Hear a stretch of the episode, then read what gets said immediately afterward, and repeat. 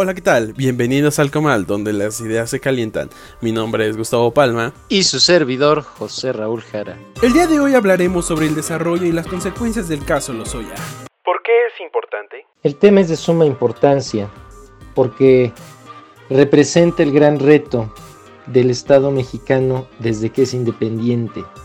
La aplicación de la ley, la estabilidad de sus instituciones políticas ilegales, así como su combate a la corrupción.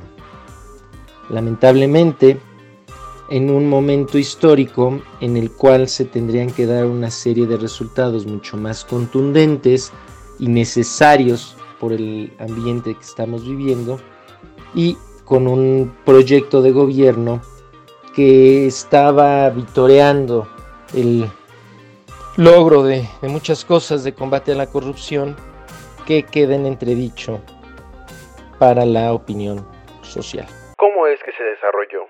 En episodios anteriores ya habíamos analizado el caso de Emilio Lozoya Austin y la red de corrupción en el gobierno de Enrique Peña Nieto. El caso judicialmente ha sido llevado de tal manera que pone en entredicho la independencia de la Fiscalía General de la República del Poder Ejecutivo, dado que han existido una serie de filtraciones que no deberían suceder y la cobertura mediática ha sido muy importante.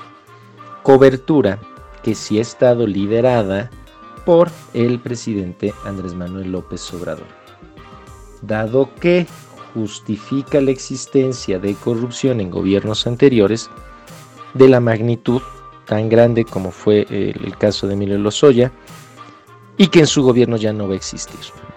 La situación se ha presentado de la siguiente manera. Emilio Lozoya ha aceptado ser un testigo que coopere con la investigación para tener ciertos privilegios legales y ha llegado a acusar a tres expresidentes, Carlos Salinas de Gortari, Felipe Calderón Hinojosa y Enrique Peña Nieto, de haber conocido y participado de esta situación, así como a personajes muy importantes de la vida política, que actualmente son gobernadores y en ese momento fueron senadores, además de la oposición.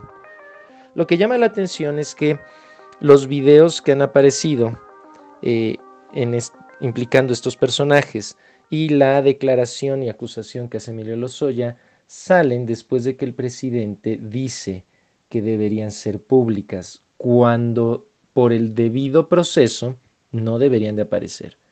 Y el día de ayer, jueves 20 de agosto, salió a la luz un video donde su hermano Pío, el hermano del presidente, recibe dinero en 2015 para apoyar la campaña presidencial. ¿Qué consecuencias tiene a presente y a futuro? Lamentablemente no podemos esperar un parteaguas en la vida política del país a través de la implementación de un Estado de Derecho y aplicación de la ley con un combate serio a la corrupción. Solo podemos esperar una parafernalia mediática y un golpeteo político en donde está directamente involucrado el presidente, sino por lo que se le puede llegar a acusar, sí porque él de primera mano es el que está llevando la información todos los días sobre este tema y dicta la agenda sobre la que se va a hablar eh, en la semana.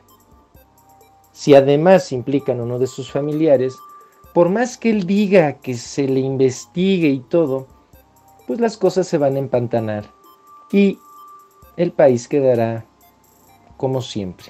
¿Qué deberíamos considerar? ¿Qué debemos tomar en cuenta? Pues que las fuerzas políticas a las cuales el ciudadano de a pie no suele tener acceso ni imaginarse lo que realmente ocurre, son las que están tomando el país.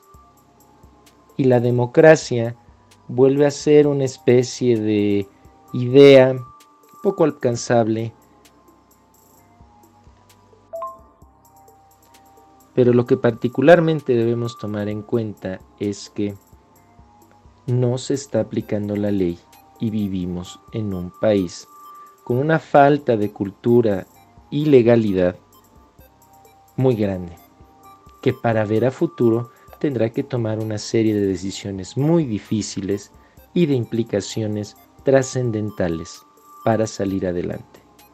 Cuando vemos que en una combi los usuarios golpean de tal manera al delincuente porque saben que si lo llevan con la policía va a salir al poco tiempo y que eso se repite desde hace años y además se vuelve parte de un meme, pues las siguientes generaciones tendrán un reto todavía mayor. Esto fue todo por hoy. Nos vemos en el siguiente episodio. Mi nombre es Gustavo Palma. Y su servidor, José Raúl Jara. Recuerden seguir escuchando Alcomal, donde las ideas se calientan. Nos vemos en el siguiente episodio.